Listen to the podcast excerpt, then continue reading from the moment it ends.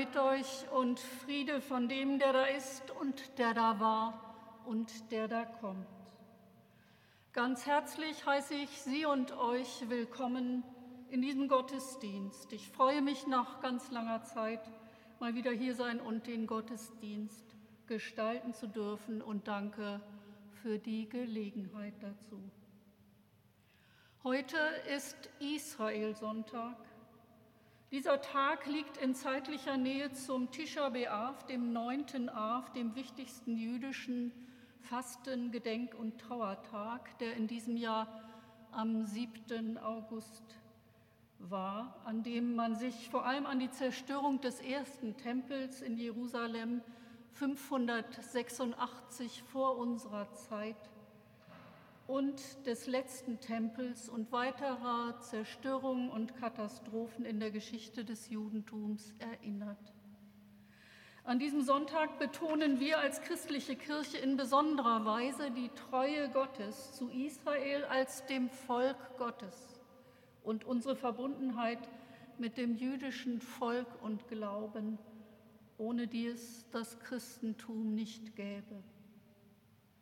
Dazu lese ich folgende Verse aus dem 122. Psalm. Wünschet Jerusalem Frieden. Es möge wohlgehen denen, die dich, Jerusalem, lieben. Es möge Friede sein in deinen Mauern und Glück in deinen Palästen. Um meiner Brüder und Freunde willen will ich dir Frieden wünschen. Um des Hauses des Herrn willen, unseres Gottes, will ich dein Bestes suchen. Möge der Gottesdienst gesegnet sein. Das Lob Gottes verbindet uns Menschen christlichen und jüdischen Glaubens auch in schwerer Zeit in den Versen des folgenden Lobliedes.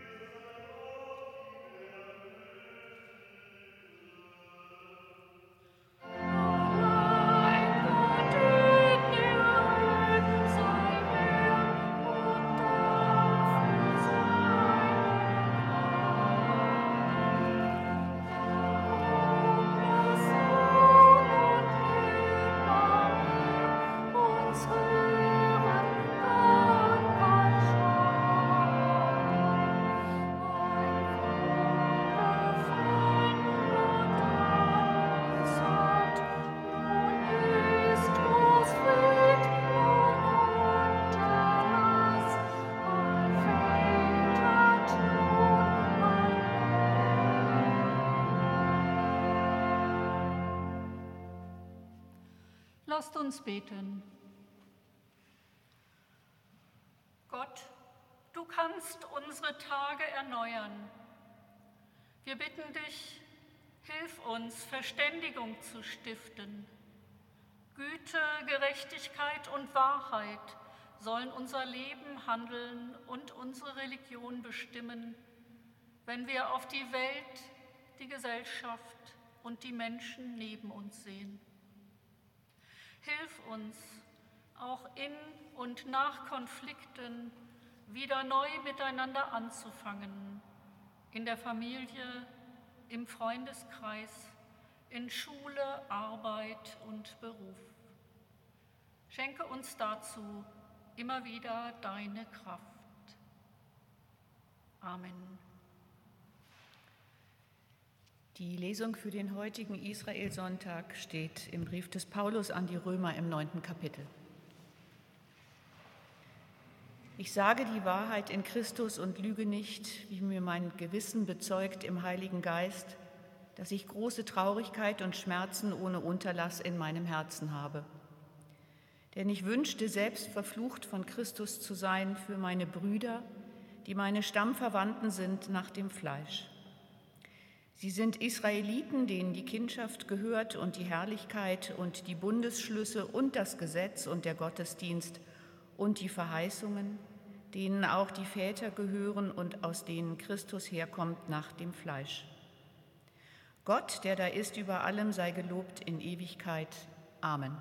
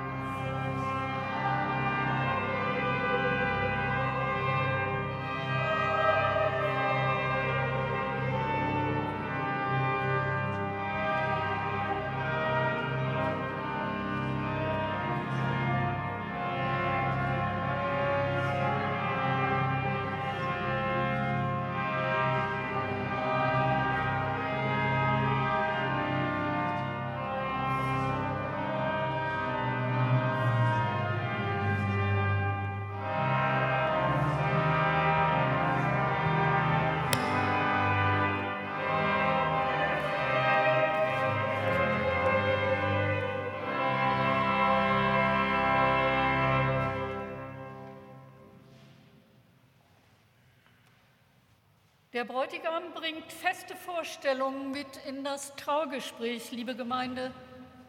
Keine Lieder mit der Gemeinde, die Sängerin singt drei bestimmte Stücke, der Vater führt die Braut zum Altar und so weiter. So soll es sein und nicht anders. Es werden noch ähnliche Gespräche folgen heutzutage, wie ich von meiner Nichte erfuhr, mit dem DJ, mit der Chefin der Location, in der gefeiert wird, mit der Patisserie für die Hochzeitstorte, dem Fotografen, der Vermieterin der Candy Bar und dem Barkeeper für die Gin Bar. Muss das genau so sein? fragt sich der Pastor und seufzt.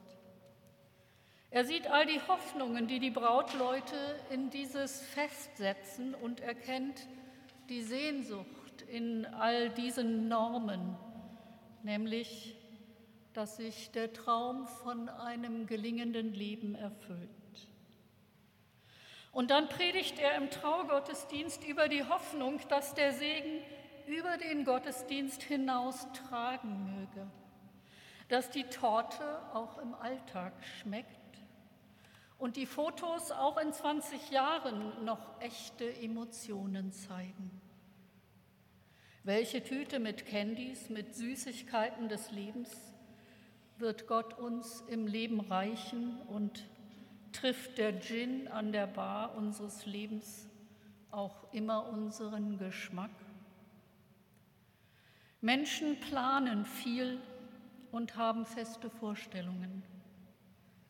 Aber ob sie sich erfüllen und wie und was, wenn nicht?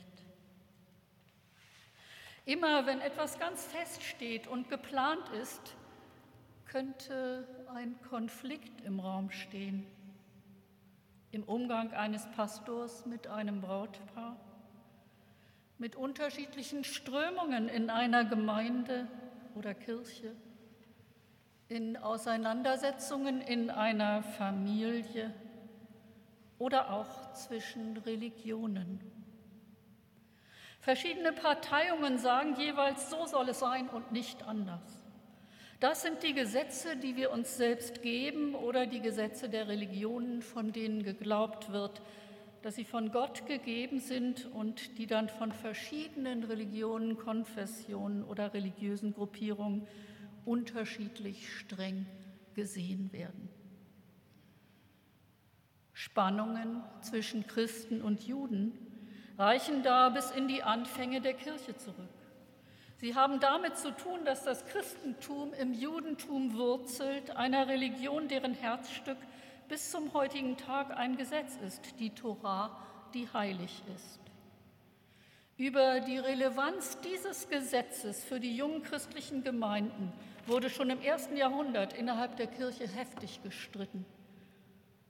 Ich lese aus der Bergpredigt Jesu im Matthäusevangelium, unserem Predigtext.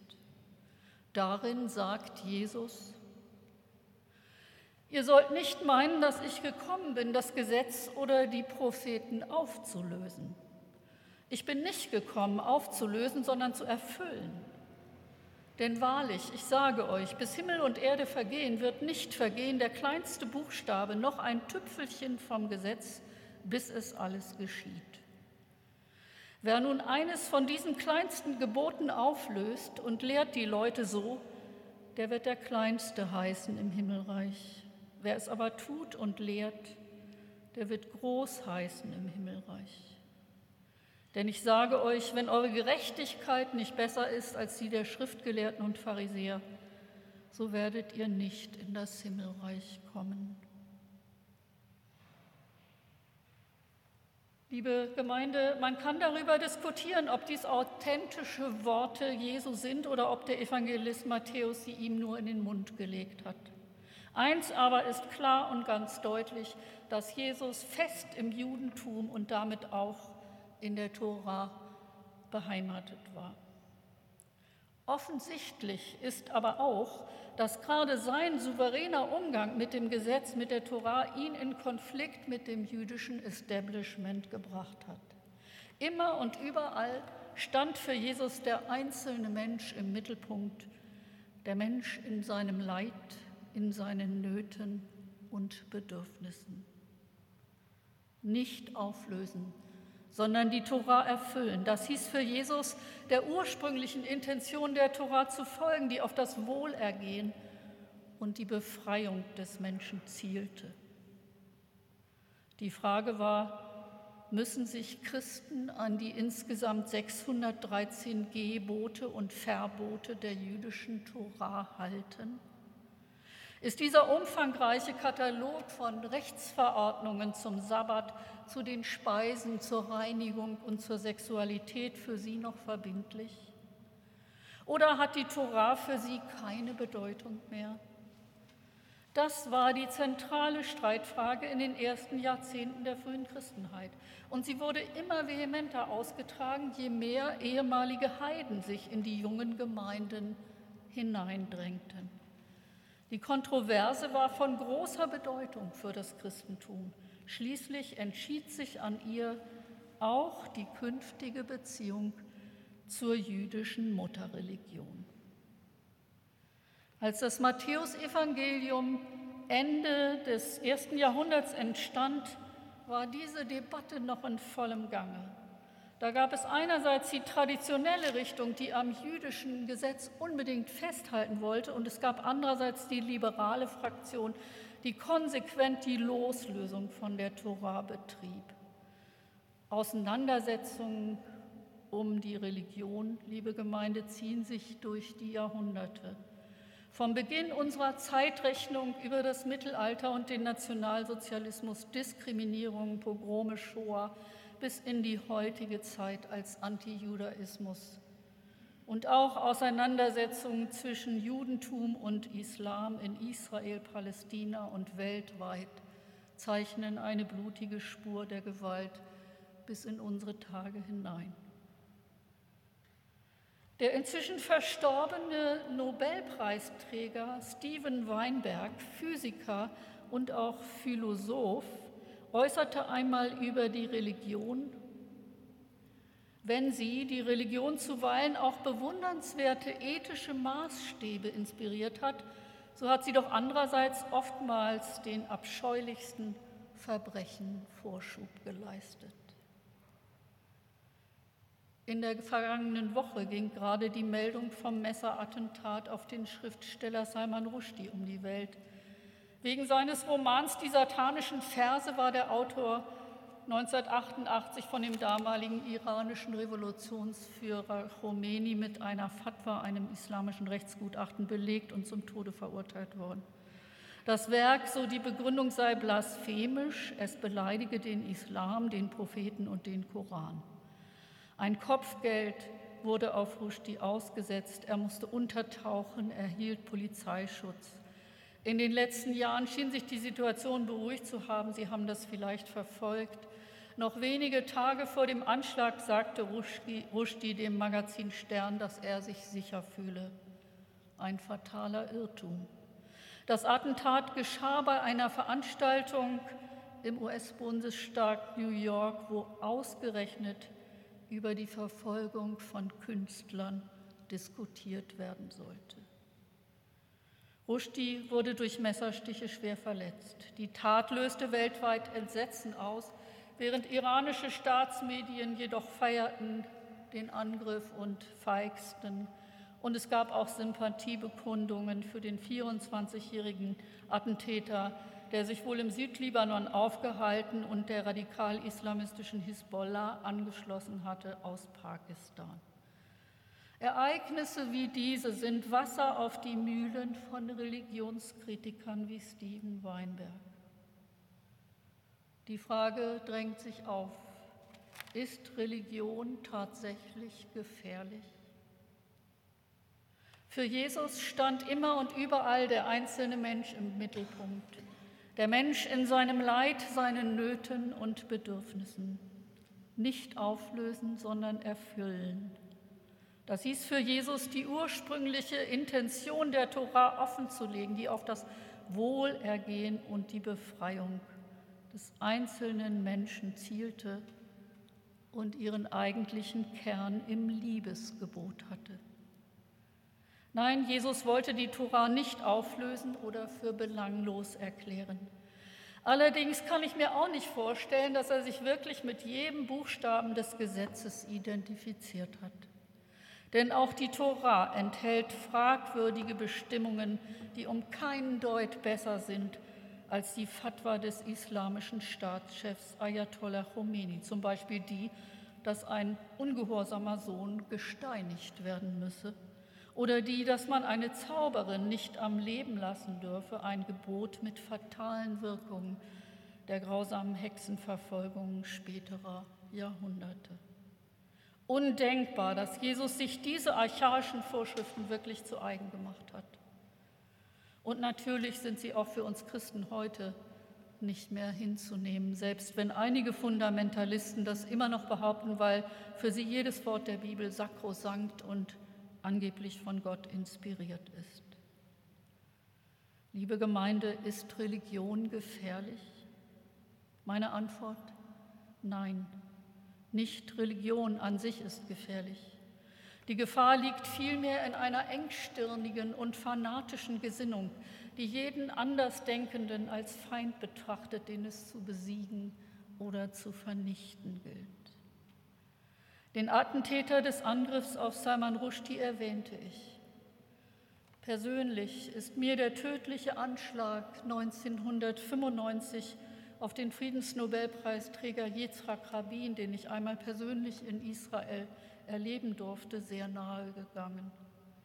Er wurde bei einer Kundgebung ausgerechnet auch zum Thema Ja zu Frieden, Nein zur Gewalt ermordet weil er mit Yasser Arafat, dem Palästinenserführer und weiteren Nachbarstaaten den Friedensprozess im Nahen Osten durch die Oslo-Abkommen sehr weit vorangebracht hat.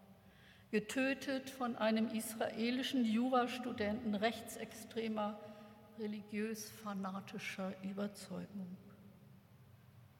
Und seitdem, und das ist, finde ich, das Drama ist ein ernsthafter Friedensprozess auch durch fehlende Persönlichkeiten im Nahen Osten in weite Ferne gerückt. Fanatiker finden sich innerhalb jeder Religion, aber keineswegs nur da. Es gibt sie auch im politischen und gesellschaftlichen Leben und sogar im Sport. Darum noch einmal, nicht die Religion selbst ist das Übel, der Fanatismus ist es. Dem starren gesetzlichen So soll es sein und nicht anders hat schon Jesus widerstanden. Und er hat ihm die Kraft der besseren Gerechtigkeit entgegengesetzt, die Kraft der Liebe und der Weite des Herzens. Damit hat er den Maßstab benannt, an dem sich unser Tun als Christen in Kirche und Gesellschaft auch heute orientieren kann und soll. Gott ist ein Gott des Friedens. Und die Religion kommt da zu ihrem Ziel, wo sie nicht dem Hass, sondern dem Frieden dient. Jede und jeder von uns ist eingeladen, dazu seinen und ihren Beitrag zu leisten. Und der Friede Gottes, höher als unsere Vernunft, bewahre unsere Herzen und Sinne in Jesus Christus. Amen.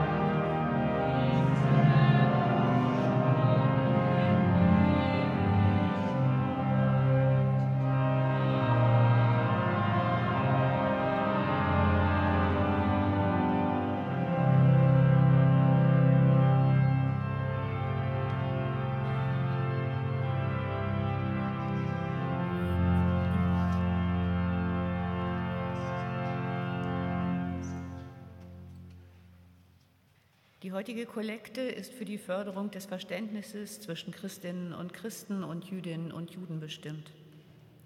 Der Verein Begegnung Christen und Juden Niedersachsen e.V. bietet ein vielfältiges Programm in unserer Landeskirche an, um über das Judentum zu informieren und Begegnungen mit Jüdinnen und Juden zu ermöglichen. In diesem Jahr feiert der Verein sein 40-jähriges Bestehen. Am Ausgang erbitten wir Ihre Gaben für diakonische Aufgaben der Markkirchengemeinde. Gott segne Gebende und jene, die die Gaben empfangen. Hinweisen möchte ich Sie noch darauf und vor allen Dingen auch ganz herzlich einladen zu der Orgelmatinee, einer halbstündigen Orgelmatinee mit Matthias Dahl im Anschluss an diesen Gottesdienst. Lasst uns beten. In der Marktkirche wurden getraut Johanna Hillmann und Kai Ilja Tarnewski-Hillmann sowie Janneke Filler, geborene Smith und Thies Filler. In der Kreuzkirche wurden Gwen Birngruber, geborener Geißler und Martin Birngruber getraut. Wir bitten für diese Paare Gott um seinen Segen. Gott, wir bitten dich, Lass diese Paare glücklich werden in ihrer Ehe. Halte du sie an der Hand und führe sie auf ihrem gemeinsamen Weg. Bei den folgenden Fürbitten möchte ich Sie und euch bitten, nach Aufforderung zu ergänzen, schenke deinen Frieden. Du Gott bist ein Gott des Friedens. Wir aber erleben so viel Unfrieden in unserer Welt. Wir erleben Krieg und Vertreibung, Hass und Gewalt an vielen Orten. Immer wieder wird Menschenwürde verletzt, werden Menschen aufgrund ihres Glaubens, ihrer Abstammung oder ihrer Überzeugungen und Orientierungen verfolgt und bedroht. Darum bitten wir dich, schenke deinen Frieden.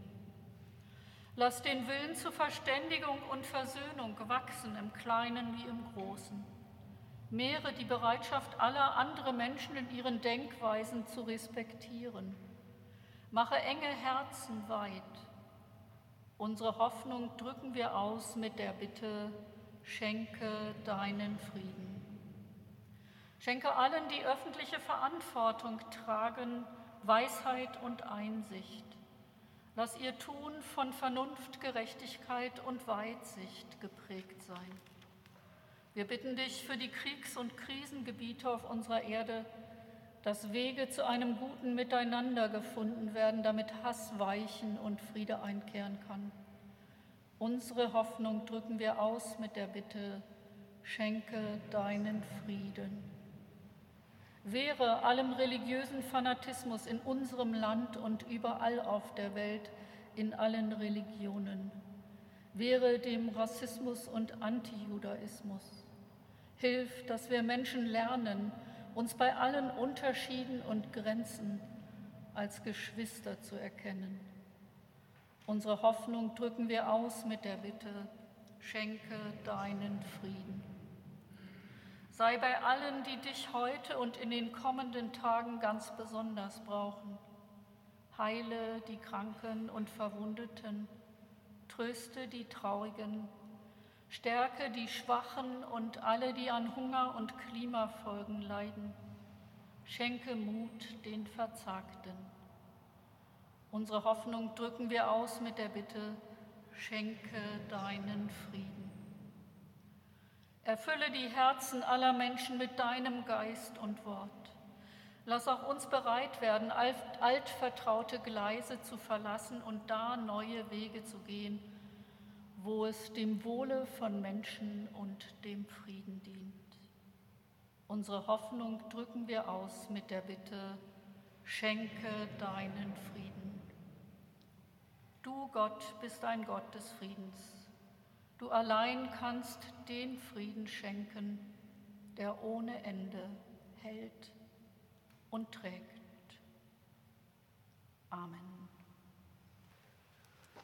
Nun wird zunächst die Kollekte eingesammelt und danach singen wir direkt im Anschluss das Lied 229 vorm Abendmahl.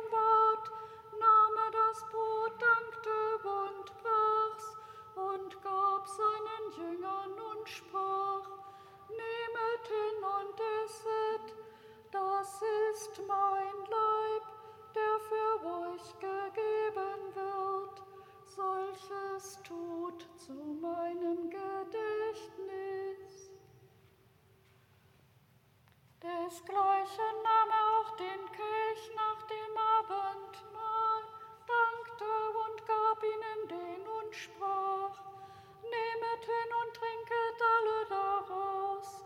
Dieser Kelch ist das Neue Testament in meinem Blut, das für euch vergossen wird zur Vergebung der Sünden. Solches tut,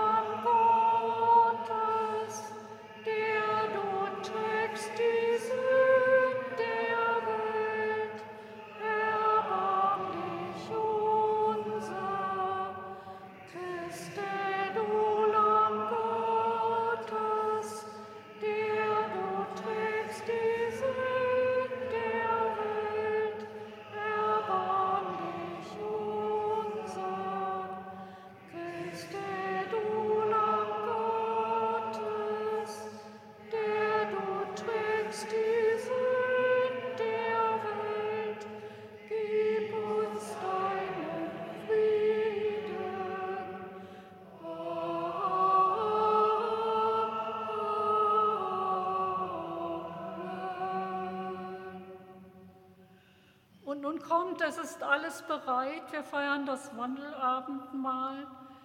Schmecket und sehet, wie freundlich der Herr ist. Wenn ich es recht weiß, ist auf dieser Seite äh, wird Wein ausgeteilt und auf der Südseite des Schiffes Traubensaft.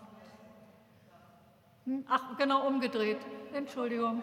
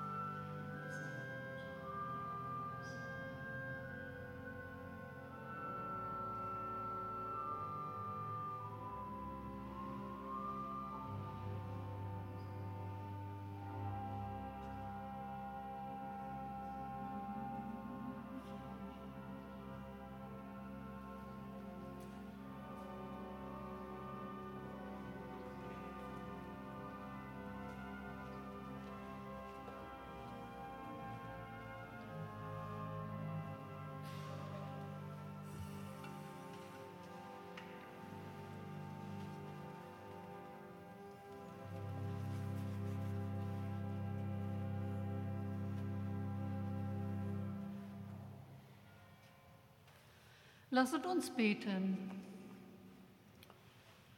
Unser Gott, wir haben auf dein Wort gehört und vom Brot des Lebens und Kelch des Heils Stärkung empfangen. Dafür danken wir dir.